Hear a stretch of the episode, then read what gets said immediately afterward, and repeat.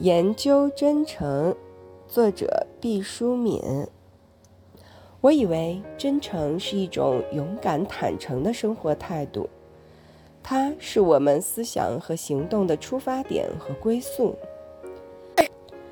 真诚不虚张声势、狐假虎威，它似乎因清澈透明而软弱无力，但它其实是强韧而富有弹性的。使我们简洁明快、干爽清正。真诚是一门艺术，有一个执行的秩序，这就是真善美。真诚可以分解为真实和坦诚，它本身是很有力量的，起码比虚伪有力量。不怕对症盘查，经得起推敲和考验。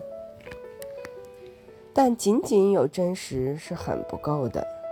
真实的出发点可以是完全不考虑他人的感受，不看全局，不从长远出发。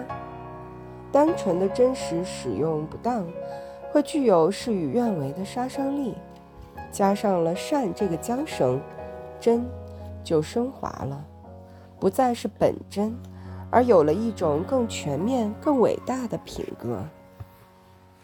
至于美，我觉得是怎样更精彩的表达我们的真实，一种长袖善舞，一种大象无形。